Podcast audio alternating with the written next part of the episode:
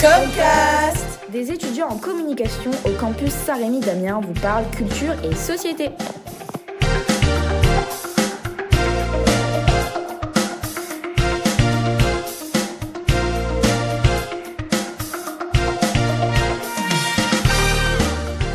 Aujourd'hui, c'est cinéma. Dans cet épisode, Rémi, Aymen, Maximilien et moi-même aborderons le phénomène Avatar et ce que vous ne saviez pas forcément à son propos.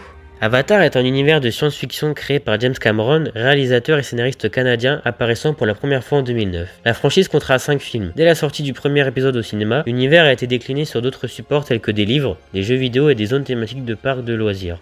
L'histoire se déroule au 22e siècle et raconte la lutte entre les navis des extraterrestres qui veulent préserver leur monde nommé Pandora et les humains qui convoitent leur minerai pour l'envoyer sur Terre.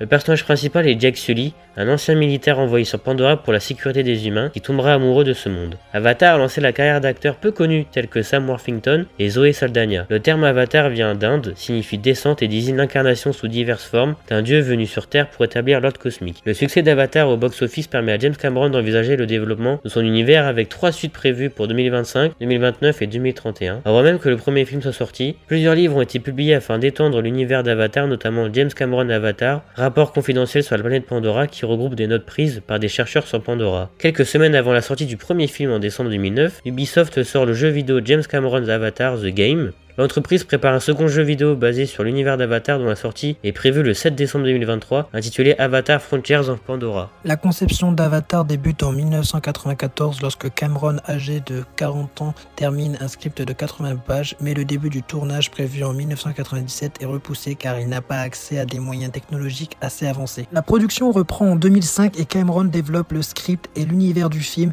début 2006, soit presque 9 ans après le début du tournage initial. Avatar est l'un des films les plus de toute l'histoire du cinéma, mais son succès public fulgurant l'a rentabilisé en seulement 10 jours.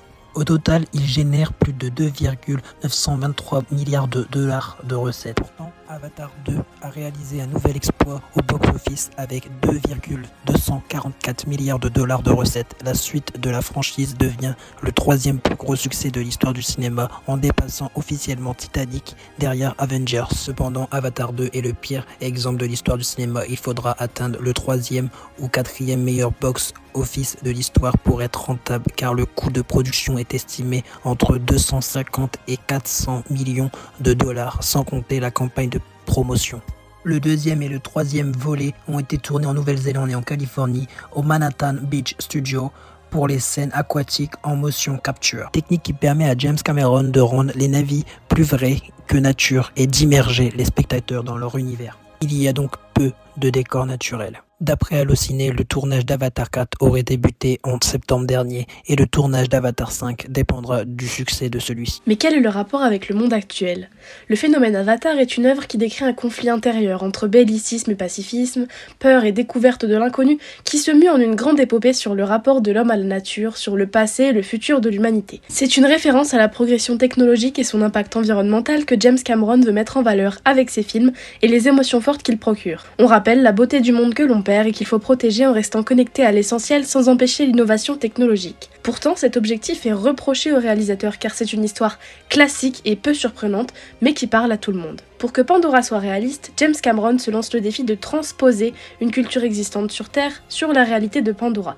Il s'est inspiré des westerns et des guerres entre colons et autochtones qu'il met en scène, tout en étudiant les peuples indonésiens et polynésiens. Détenteur du statut d'explorateur national géographique, il a plongé seul en 2012 dans la fosse de Marianne, soit le point le plus profond de la Terre, et s'est inspiré de notre biodiversité pour créer les créatures de Pandora. En effet, les tsuraks servant de monture au peuple Metkaïna viennent du croisement entre les broches et crocodiles et les poissons volant. L'objectif est de faire croire que Pandora est un documentaire réaliste inspiré des règles physiques du monde réel.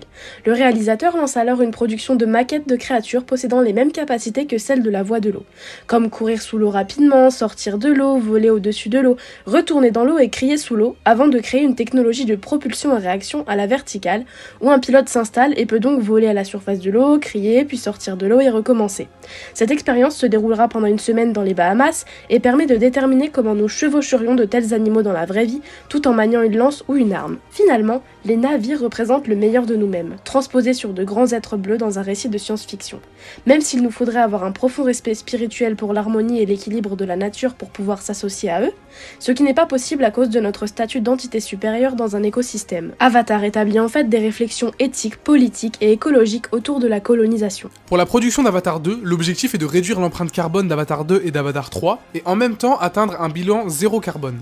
D'ailleurs, petite anecdote, la promotion du film a été prise au Japon avec des dauphins en captivité, ce qui a provoqué un bad buzz. Pour la réalisation d'Avatar La Voix de l'eau, il a été établi très tôt quelle serait la quantité d'énergie nécessaire, et c'est à la suite de ces études qu'a été installé un mégawatt de panneaux solaires sur le toit de leur studio. Non seulement ils ont fourni l'énergie nécessaire pour tous leurs ordinateurs et leurs serveurs, mais en plus un surplus d'énergie que le studio a pu vendre au Manhattan Beach Studio. Prochaine anecdote, les Navis sont nés dans un rêve de la mère de James Cameron. En effet, la couleur bleue utilisée pour les Navis vient d'un rêve que lui a raconté sa mère, dans lequel elle avait vu une femme de 3 mètres de haut avec la peau bleue. Kate Winslet jouant Ronald dans Avatar La Voix de l'eau, s'est lancé le défi de battre son record d'apnée pendant l'entraînement. Et l'actrice est parvenue à retenir sa respiration pendant 7 minutes et 14 secondes sous l'eau. Prochaine anecdote, Avatar fut aussi le film le plus piraté de l'année 2010, puisque selon les sites torrentfreak.com, il a été téléchargé illégalement 16,6 millions de fois. À l'origine, James Cameron avait offert le rôle de Jake Sully à Matt Damon, mais ce dernier a refusé pour se concentrer sur la saga Jason Bourne. Une décision qu'il regrette énormément aujourd'hui au vu de l'immense succès commercial d'Avatar. Et pour finir, au début du développement du projet, James Cameron a ainsi commencé à inventer quelques dizaines de mots navis avant de faire appel à un véritable linguiste pour créer une langue cohérente. Le cinéaste a donc recruté Paul Fromer, professeur à l'université de Californie pour donner forme au langage des autochtones de Pandora. Maintenant, vous n'avez plus aucune excuse pour ne pas regarder la saga, si ce n'est pas déjà fait bien sûr. Merci de nous avoir écoutés et à une prochaine fois